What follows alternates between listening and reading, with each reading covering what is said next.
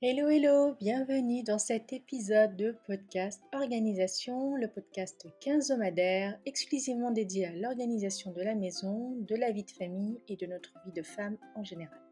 Cette semaine, on va parler des objectifs pour l'année 2022 et plus précisément comment se fixer des objectifs réalisables pour la nouvelle année.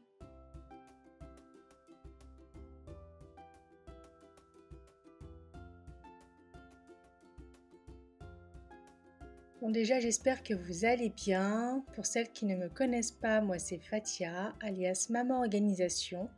Vous pouvez me trouver un peu partout sur les réseaux, notamment sur YouTube, TikTok et Instagram. J'ai également un blog mamanorganisation.com qui vous donne entre autres accès à plusieurs outils gratuits vous permettant de parfaire votre organisation et ainsi de reprendre le contrôle de votre quotidien et de votre budget. Tous les liens seront toujours renseignés en barre d'infos. Bon, 2022, c'est juste incroyable de se dire qu'on est en 2022 et même que janvier est déjà du passé. Je ne sais pas pour vous, mais moi, je suis encore arrêtée à 2019-2020. Euh, Ça doit certainement venir de, la pandémie. Pourtant, on n'a pas vraiment été touché ici à, South Australia. On, n'a connu que six jours de confinement en tout. Et, euh, puis même pour les masques, nous devons les porter que dernièrement dans les espaces fermés uniquement. Donc, euh, je ne sais pas. Ça vient peut-être du fait que l'on n'a pas pu voyager et retrouver nos familles comme, euh, comme il est coutume. Euh, j'en sais rien, mais en tout cas, une chose est sûre, je dois toujours demander à mon mari dans quelle année on est. Ou alors, bah, je calcule en fonction de l'âge de ma fille, vu qu'elle répète tous les jours qu'elle a 6 ans. Donc, euh, je ne sais pas du tout. c'est de la folie. Bref, peu importe le chiffre, une chose est sûre, c'est qu'on a commencé une nouvelle année avec son lot de nouvelles résolutions et de nouveaux objectifs. Et pour éviter les déceptions courantes, eh bien, je vais tâcher de vous aider à travers cet épisode en vous listant les raisons qui font que nous n'arrivons jamais à tenir nos engagements et pourquoi on se retrouve toujours à se fixer les mêmes engagements encore et encore d'une année à l'autre. La première erreur que je voulais mettre en avant, eh bien, c'est le manque de planification. On se dit souvent, cette année, je ferai plus de ci, je ferai moins de ça, sans vraiment s'y préparer. On peut le dire texto, hein, que nos résolutions sont souvent dites euh, sur un coup de tête, sans réelle intention. Et donc au final, qu'est-ce qui arrive? Bah, Dès janvier, on n'y pense plus et c'est déjà de l'histoire ancienne jusqu'à janvier prochain. Donc pour y remédier, je vous invite à simplement prendre du temps pour planifier, pour mettre en place un plan d'attaque en subdivisant un gros objectif en petites étapes plus facilement accessibles et qui donc nourriront notre motivation. Une autre erreur que l'on voit aussi souvent, bah, c'est le manque de clarté. Pour un, bien comprendre ce que vous voulez et deux, savoir ce qui vous importe vraiment et donc de prioriser. Les résolutions, c'est comme une to-do list. Il est contre-productif de dresser une liste à rallonge. Donc quand il y en a trop, bah, clairement, ça démotive et on finit par tout laisser tomber. Donc posez-vous des questions toutes simples comme Qu'est-ce qui vous ont freiné année après année ou, ou même euh, quelles mauvaises habitudes êtes-vous prête à abandonner en, en 2022 Mais l'idée, c'est vraiment de prendre votre temps pour clarifier ce sur quoi vous voulez vous concentrer pour la nouvelle année. Commencez par dresser, euh, je ne sais pas, une liste de vos, de vos cinq principaux objectifs euh, dès maintenant et posez-vous les bonnes questions. La troisième erreur que je souhaitais évoquer, c'est le fait de s'approprier un objectif qui ne vient pas de nous. Donc je m'explique. Il est malheureusement très courant que les personnes se fixent un objectif parce qu'elles sentent qu'elles devraient le faire. Et ça, je peux vous l'assurer, pour l'avoir vécu euh, même plusieurs fois, que c'est la voie la plus rapide vers l'échec. Si vous ne voulez pas vous lancer dans ce cursus scolaire, oubliez. Si vous ne voulez pas vous lancer dans cette voie professionnelle, oubliez. Si vous n'êtes pas prête pour un régime, même si vous savez que vous devez perdre du poids, oubliez, parce que clairement, ce sera yo-yo assuré. Donc vraiment, assurez-vous que les objectifs que vous avez écrits sont vraiment vos objectifs à vous et non ceux de votre famille, de vos profs ou que sais-je, même s'ils nous ont été soufflés avec toute la bienveillance du monde. Hein. Si au fond de vous, vous ne voulez pas de cet objectif, si vous n'êtes pas prête, vous pouvez l'oublier. Barrez tous les objectifs de votre liste qui ne vous appartiennent pas vraiment. La quatrième erreur serait de ne pas assimiler les enjeux qu'il y a derrière son objectif. Et pour cela, je trouve que la méthode la plus simple, eh bien, c'est de prendre le problème à l'envers, en faisant un peu ben, l'avocat du diable, quoi. Et oui, vous avez bien entendu, demandez-vous pourquoi vous ne devriez pas faire le changement.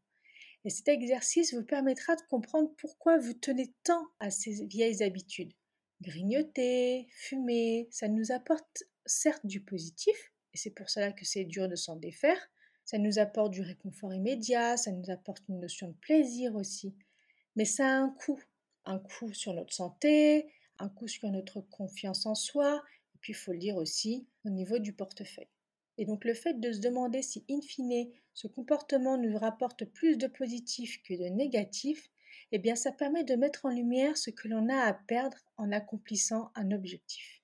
Et le secret du succès, c'est quand on est convaincu que l'on a plus à y gagner et surtout que l'on soit prête à abandonner le confort, le plaisir, la sécurité qui émanent de la, de la mauvaise habitude.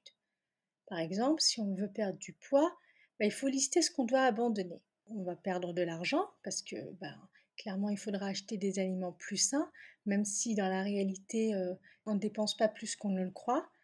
Il faudra également faire une croix sur le réconfort immédiat que procure la nourriture, sur le plaisir de manger notre plat préféré aussi, ou d'aller au resto, parce que clairement quand tu es au régime, euh, tu peux pas manger ce que tu veux.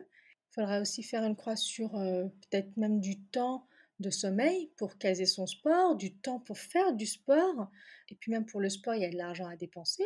Euh, même si on va pas en salle, il nous faut quand même une tenue. Donc voilà, cette liste n'est évidemment pas exhaustive, mais ça illustre bien qu'il y a beaucoup à perdre en atteignant cet objectif. Il est donc important à ce stade de vous assurer que vous êtes OK pour perdre tout ça, auquel cas vous n'atteindrez pas l'objectif. Après, vous pouvez toujours tricher. Hein. Par exemple, si vous aimez faire une pause cigarette, bah, vous pouvez toujours faire la pause et profitez-en, mais trouvez des solutions plus saines de la faire. Il faut juste être créative et se laisser le temps d'y réfléchir pour tout bien ficeler. Une autre erreur importante, c'est le manque de détermination. Chaque challenge est difficile, sinon ce ne serait pas un challenge. Et plus gros est l'objectif, plus gros sera l'effort, plus gros seront les sacrifices. Nous avons toutes connu l'échec, ça fait partie de la vie, mais ce qui nous différencie les unes des autres, eh bien, c'est l'approche que l'on a de l'échec. Beaucoup laissent tomber au premier échec, surtout si c'est un objectif qui n'aura aucun impact sur l'entourage. Donc avoir 5 kilos de plus ou de moins, on se sentira mieux dans nos jeans, mais clairement, ça ne changera rien pour les autres membres de la famille. Tandis que pour un objectif professionnel, bah, clairement, on aura un impact certain. Euh, bah, par exemple, on aura peut-être plus les moyens ou on sera peut-être plus présente si vous avez, euh, si vous faites par exemple le choix de travailler de la maison. Pour ma part, à chaque fois que je n'arrive pas à faire quelque chose, à chaque fois que j'échoue, eh bien, j'ai maintenant tendance à considérer cet échec comme une étape vers mon objectif. Pourquoi? Parce que je cherche à apprendre de mes erreurs, à en tirer une leçon. En faisant le bilan de ma vie, c'est quelque chose que je fais euh, tous les 3-4 mois, je suis persuadée que rien ne vient par hasard. Je me suis rendu compte que chaque échec m'a conduite à quelque chose de meilleur. Lorsque vous rencontrez un problème, prenez un moment pour réfléchir à ce qui a fonctionné et à ce qui n'a pas fonctionné. Peut-être que le défi était trop grand. Si c'est le cas, décomposez-le en petites étapes. Peut-être que c'est compliqué de se fixer, euh, je ne sais pas, une heure de sport dès le départ. Bah, si c'est le cas, peut-être que vous devriez commencer par 10 minutes, puis rajouter 5 minutes chaque semaine jusqu'à arriver euh, à une heure de sport. J'avais lu une étude une fois qui disait que le fait de, de visualiser euh, ses objectifs modifiait la structure du cerveau en fonction de ce qu'on veut réaliser parce qu'en fait le cerveau eh ben, il est souvent plus motivé par, par les images que par des chiffres ou des mots. On peut s'imaginer porter cette robe ou même s'imaginer un scénario, ça c'est quelque chose que je faisais déjà euh, avant de lire cet article et franchement ça marche beaucoup. Donc moi carrément dans ma tête, eh bien je me fais tout un film dans lequel ben, je m'imagine avoir atteint mon objectif. Je ne le fais pas de manière consciente, c'est quelque chose que je fais depuis très très longtemps, mais je vous assure que ça marche. C'est beaucoup plus motivant en fait, car c'est beaucoup plus concret et donc ça a plus de sens que de lire par exemple perdre du poids sur une liste de résolution. Et c'est sur cette idée que je clôture cet épisode. J'espère qu'il vous aura plu, j'espère qu'il vous aura été utile. N'hésitez pas à le partager autour de vous. En attendant le prochain épisode qui sera diffusé dans 15 jours, je vous invite à vous abonner à ce podcast, mais aussi à venir me rejoindre sur le compte Instagram Podcast Organisation pour ne rien manquer, mais aussi pour participer au podcast. Sur ce, prenez soin de vous et des vôtres. Je vous souhaite une belle semaine et on se retrouve dans 15 jours.